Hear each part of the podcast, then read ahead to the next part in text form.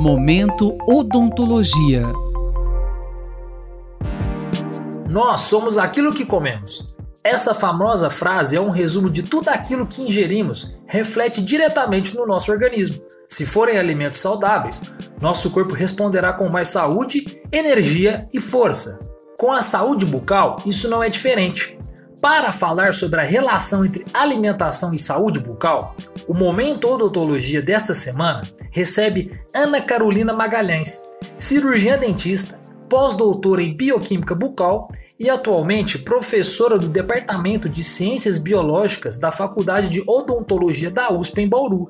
Professora, como o hábito alimentar pode influenciar na saúde bucal? Nesse momento, eu vou realmente focar na cárie dentária, doença periodontal e desgaste dentário erosivo.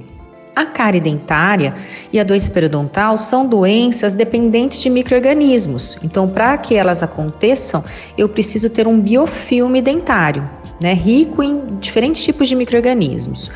A cárie dentária, que é aquela lesão que acomete o dente, ela envolve a presença de bactérias que amam açúcar e são bactérias que estão na coroa do dente. Já a doença periodontal envolve bactérias que adoram proteínas, e essas bactérias estão alojadas dentro do suco gengival, dentro da gengiva. E como isso acontece? Os alimentos podem ter efeitos locais no momento em que eles passam pela boca e sistêmicos.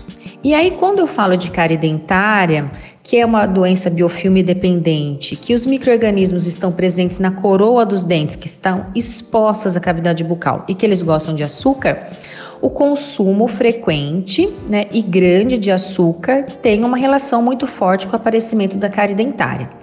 E quais são os tipos de açúcares, né? Aí nós vamos falar do grupo de carboidratos. A gente fala açúcar porque o açúcar é uma denominação do carboidrato que tem gosto doce mas nós temos diferentes tipos de carboidratos que podem ser cariogênicos, como glicose, frutose, uh, sacarose, lactose, amido, né, que estão presentes em frutas, em é, mel, no açúcar industrializado, no, nos doces que a gente come, no pão, no bolo, na, nas raízes, no macarrão, no arroz. Todos esses alimentos contêm algum tipo de carboidrato. Claro que o carboidrato mais carogênico é a sacarose, que é o açúcar comum que nós temos em casa e que é o açúcar que é adicionado aos alimentos industrializados. É o açúcar que dá o gosto doce aos doces que nós comemos. Então, esse é o tipo de açúcar que mais nós temos que nos preocupar porque ele é o, realmente o mais carogênico. Então, a gente deve fazer um consumo racional dos alimentos ricos em açúcar, porque eles têm um efeito local nas bactérias que usam esse açúcar para obter energia e produzem como produto final ácido, que destrói os nossos dentes. Já na doença periodontal, a gente não tem tanto efeito local dos alimentos, ou pelo menos ele não é consagrado na literatura de forma tão conhecida quanto a cárie porque as bactérias estão alojadas dentro do suco gengival. Então, o alimento nem sempre consegue penetrar ali, né, ter algum impacto ali de forma mais direta. Mas indiretamente sim. Então a gente já sabe que indivíduos obesos, indivíduos que têm diabetes mellitus, são indivíduos que têm uma inflamação crônica generalizada e que são mais suscetíveis a desenvolver doença periodontal. E aí vem o impacto dos alimentos de forma sistêmica. Não o efeito local, mas o efeito geral que culmina com maior suscetibilidade a essa doença. Então, esse padrão inflamatório exacerbado facilita o desenvolvimento da inflamação gengival. E o que, que causa obesidade e diabetes mellitus? O alto consumo de produtos industrializados ricos em açúcar e gordura ruim.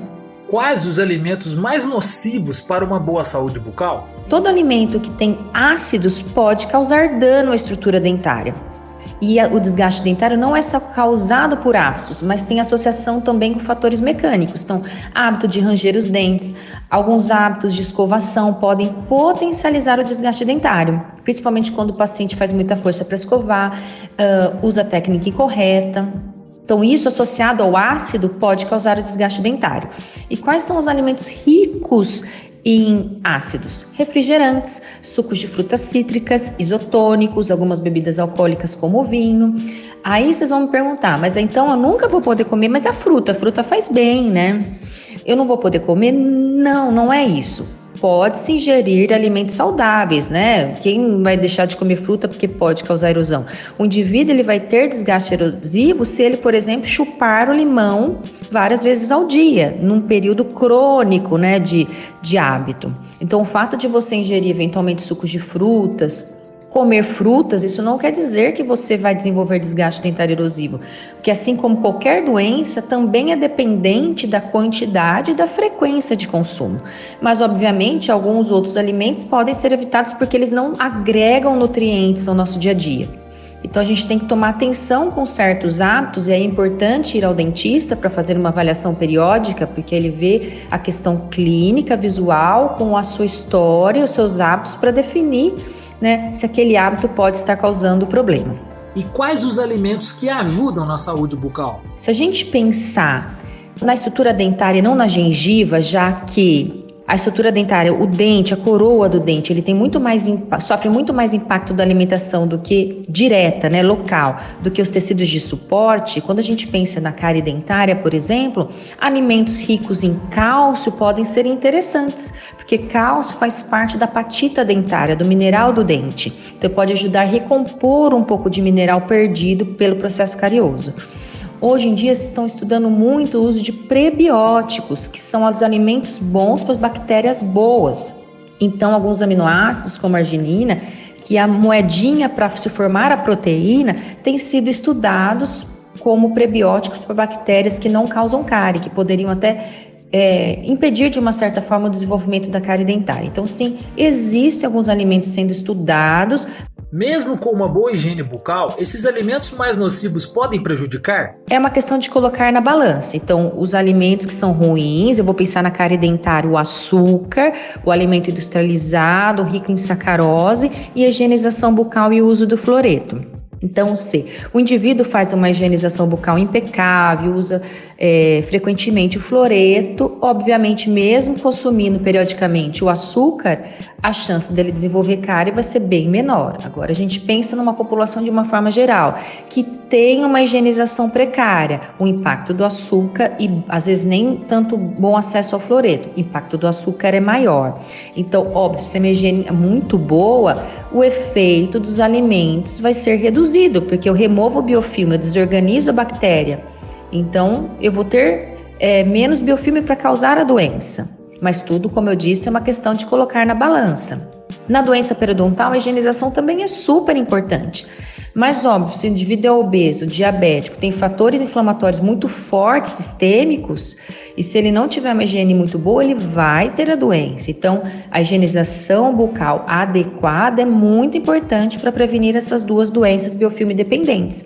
Mas elas isoladamente, né, pensando no contexto populacional, onde a maioria da população não consegue higienizar tão bem, ela sozinha não tem um alicerce tão forte quando associada a outras estratégias preventivas. Então, eu tenho que estimular meu paciente a fazer uma boa higiene, a fazer o consumo racional do açúcar, a ter uma boa saúde sistêmica, porque tudo isso junto agrega para a prevenção mais efetiva da doença. Mas higienização, sim, é muito importante. Por outro lado, quando eu falo de desgaste dentário erosivo, a escovação pode piorar o quadro do paciente, porque não tem nada a ver com biofilme, sujeira, bactéria, tem a ver com o desgaste da estrutura. E a escova, dependendo da forma como a escova é usada, da técnica, da força, da cerda, pode piorar o desgaste.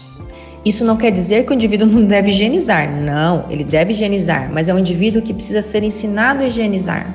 Assim como o indivíduo que não higieniza bem, tem muito biofilme, precisa de um treinamento, o indivíduo que higieniza muito bem, com muita força, usando a técnica correta e a cerda da escova incorreta, também precisa ser orientado, porque ao invés de ajudar, ele pode estar criando uma outra condição, que é o desgaste dentário erosivo, que também pode impactar negativamente na sua vida, como a cárie dentária é para os pacientes que são de riscos para essa doença. Nós conversamos com Ana Carolina Magalhães, cirurgiã dentista, pós-doutora em bioquímica bucal e atualmente professora do Departamento de Ciências Biológicas da Faculdade de Odontologia da USP em Bauru, que nos falou sobre a relação entre alimentação e saúde bucal. Até a próxima edição. Rubens Avelar, para a Rádio USP. Momento Odontologia.